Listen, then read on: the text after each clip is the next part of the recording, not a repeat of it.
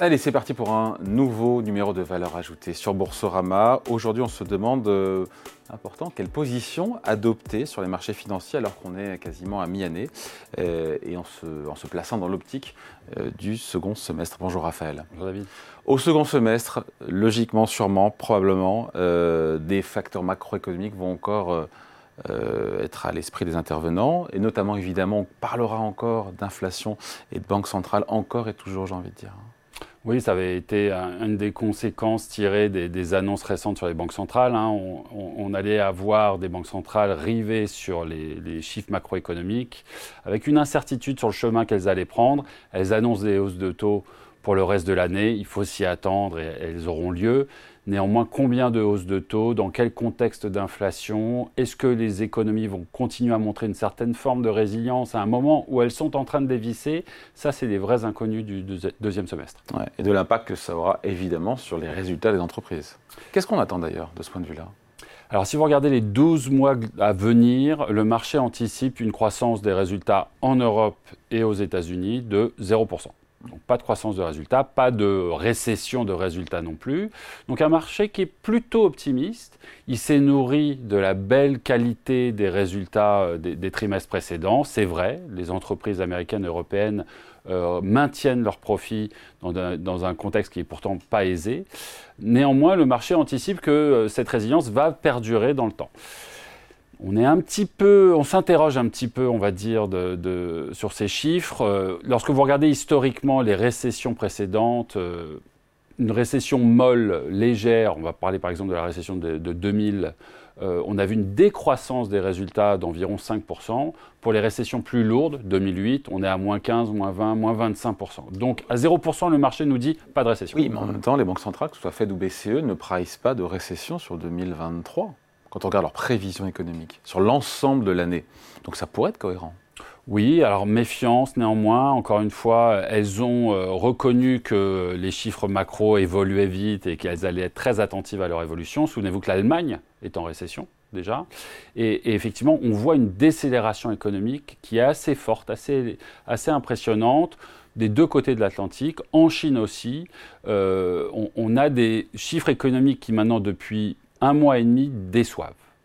Et ça, ça a évidemment un impact sur les marchés et ça a un impact aussi sur les anticipations et des potentielles révisions. Le marché s'intéresse beaucoup aux tendances économiques et aujourd'hui, ces tendances économiques, elles pointent vers le bas. Ah. Bon, après, il y a selon vous possiblement encore quelques trous d'air sur la liquidité. Qu'est-ce que ça veut dire et où elle pourrait se situer? Alors ça, c'est le petit nuage qui flotte au-dessus de nous. Euh, on a effectivement, on constate de plus en plus qu'après des remontées des taux qui ont été drastiques, historiques, remarquables, fulgurantes, euh, plus, de, plus de 5%, 5 en, l'espace de 12 mois aux États-Unis, par exemple, on a aujourd'hui la tuyauterie du marché, je dirais, et la tuyauterie de l'économie qui commence à grincer quand on remonte les taux si vite, si fort, oui, on prend le risque de casser quelque chose. Donc on a eu des premiers exemples à l'automne dernier, souvenez-vous, c'était les fonds de pension britanniques mm. avec des problématiques sur les, des dérivés autour des taux d'intérêt. Ça, ça a été un premier signal avant-coureur. On a eu évidemment les banques, Crédit Suisse en Europe, mais surtout les banques régionales aux États-Unis. Et aujourd'hui, on n'est pas sorti de l'ornière. Il y a toujours une inquiétude autour de ces banques régionales qui souffrent énormément de cette remontée des taux et, qui, et qui sont aujourd'hui dans un état de fébrilité important. On parle beaucoup de l'immobilier. Et là, l'immobilier, on le sent chancelant. Les prix n'ont pas encore nécessairement beaucoup dévissé, en tout cas sur certains segments, mais on voit que la tendance est baissière et l'activité est à l'arrêt. Et puis, euh, on peut imaginer qu'il y aura aussi d'autres segments qui ont énormément bénéficié de taux bas euh, de manière prolongée sur les décennies précédentes et qui, à l'inverse, maintenant que les taux remontent, souffrent. Lesquels? Alors, on verra. Euh, mais on va schématiser. On sait que dans l'univers de la tech, des startups, il y a des grosses difficultés aujourd'hui. Les startups ont des besoins de refinancement très courts, très récurrents, des besoins en capitaux importants. Or, dans un marché où l'accès au crédit et aux capitaux est restreint, il y a une vraie interrogation.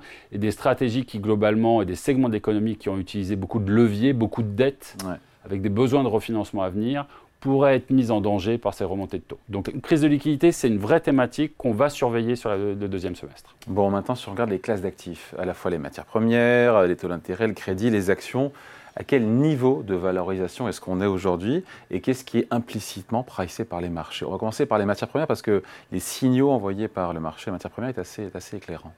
Oui, alors les matières premières, c'est un, cas d'étude intéressant. Souvenez-vous, elles se sont envolées en 2022, en particulier avec la crise en Ukraine. Depuis, on va schématiser, le printemps 2022, elles ont entamé un cycle de baisse assez continu. Alors à partir de points élevés, mais sur le pétrole, on va parler de moins 40% depuis, euh, depuis cette hausse initiale.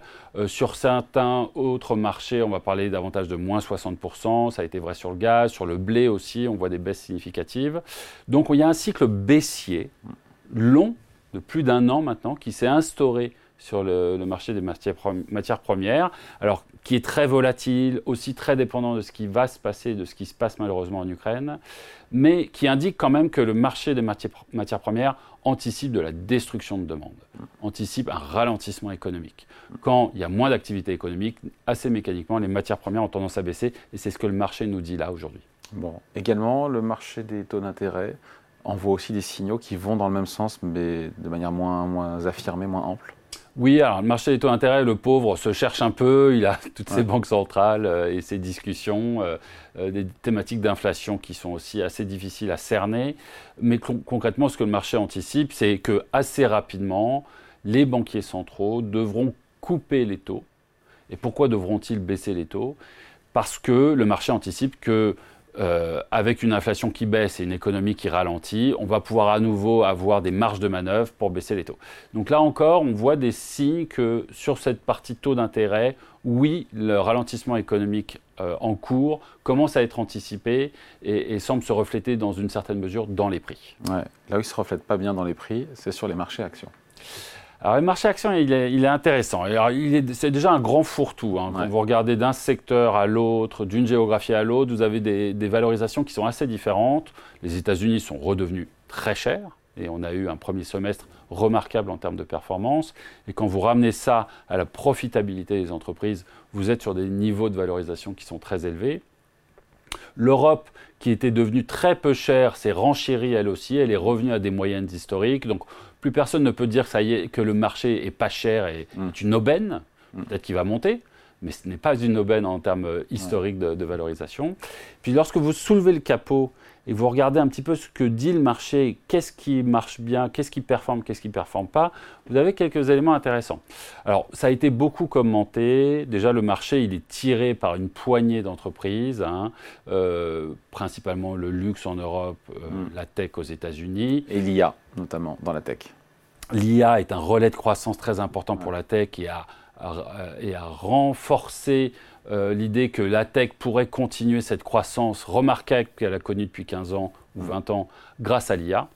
Donc ça, ça a été des, facteurs qui ont tiré le marché. Si vous enlevez ces entreprises, la photo est beaucoup plus floue. Mm. Les valorisations chutent et la performance est bien moins remarquable euh, que euh, si vous... Quelques valeurs qui tirent le reste du marché. Voilà. D'ailleurs, sur la S&P 500, si on retire les 5 qui tirent le plus, la tech, Nvidia, et je ne sais plus quel autre, le S&P fait zéro hein, depuis le début de l'année. Fait zéro.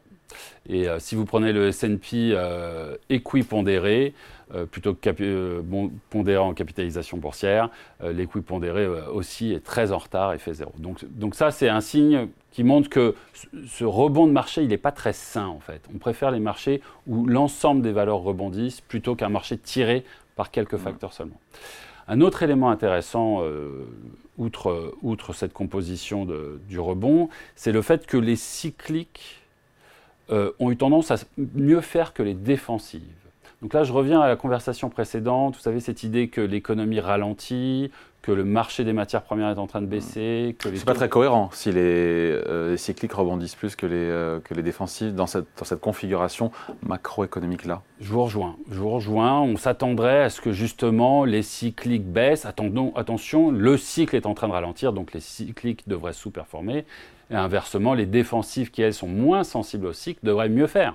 Ce n'est pas le cas. Donc ça, ça interroge en termes de rotation. On est sur un marché action finalement assez exubérant, très optimiste. Reprenons bout, bout, à bout. On a des attentes de résultats euh, optimistes à 0% de croissance. Bon. Des valorisations qui sont redevenues soit moyennes, soit chères, soit très chères. Bon. Et une composition de la performance qui est principalement tirée par des valeurs Mm. sensibles au cycle.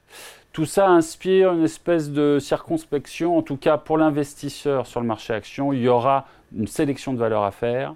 Il faudra être très, euh, très euh, bien positionné en termes d'allocation. Ça, c'est pour les marchés actions. Les opportunités, la valeur, elle est où sinon en dehors des actions Sur les marchés de crédit, il y a des choses à faire? Alors le marché de crédit, il y a effectivement des choses à faire. Euh, chez Tikeo, on considère que c'est l'opportunité, elle se trouve là davantage que sur le marché action. Le, le crédit a beaucoup sous-performé euh, les actions euh, en 2022 et on va dire depuis euh, 18 mois. Euh, et pour le coup, on peut considérer que le crédit price anticipe une certaine forme de récession. C'est particulièrement vrai sur les notations les mieux, les meilleures du marché, les meilleures entreprises, celles qui ont le moins de dettes, qu'on appelle investment grade. Celles-ci reflètent. c'est celle-là qui reflète plus la possible récession que ce qu'on appelle le high yield, boîte plus risquée, plus endettée. C'est curieux là encore, non? Très curieux. On revient à ce même concept que cyclique versus défensif. Traditionnellement, dans des marchés de stressés, des économies qui ralentissent, on voit l'inverse. Ouais. C'est-à-dire que le haut rendement, les entreprises les plus endettées sous-performent, font moins bien, c'est assez intuitif. Une économie qui ralentit Ouais. quand on a de la dette, c'est pas très bon. Et inversement, les meilleures entreprises de meilleure qualité font mieux. Ce qui se passe depuis 18 mois, globalement, c'est l'inverse.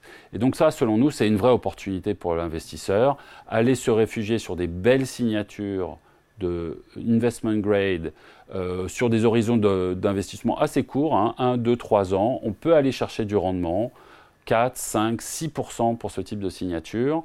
Pas anodin quand on sort il y a 18 mois encore de, de rendement négatif sur ces Ouais. mêmes signatures-là. Voilà, donc de l'arbitrage à faire, euh, à la fois en- sur les actions, sur les obligations aussi. Sauf si, sauf si, sauf si, c'est les marchés qui ont raison et que l'économie repart. Voilà. Alors là, vous l'avez très bien dit, euh, le marché, il s'attend à... Alors c'est une thématique dont on parlait un petit peu en début d'année et qui refait surface aujourd'hui, la thématique de la réaccélération. Certains euh, pensent, Qu'on ne voit pas en Chine en tout cas. qu'on ne voit pas en Chine, qu'on ne voit- voit pas dans beaucoup Ah d'in- d'indicateurs économiques, mais qu'on a vu finalement dans une certaine mesure dans les- la résilience des profits des entreprises. Certains imaginent, espèrent, souhaitent que le marché, ne- enfin que les économies ne touchent pas de phase de récession et finalement, au lieu de, de- de rentrer en récession, puissent réaccélérer. On le souhaite Et- tous, mais c'est un pari. C'est un pari, en tout cas, c'est le pari que certains segments de- du marché euh, euh, fait aujourd'hui. Allez, merci beaucoup. Point de vue signé Raphaël Thuin, directeur des stratégies de marché de capitaux chez Tikeo Capital. Merci Raphaël. Merci David. Valeur ajoutée revient dans quelques jours sur Boursorama.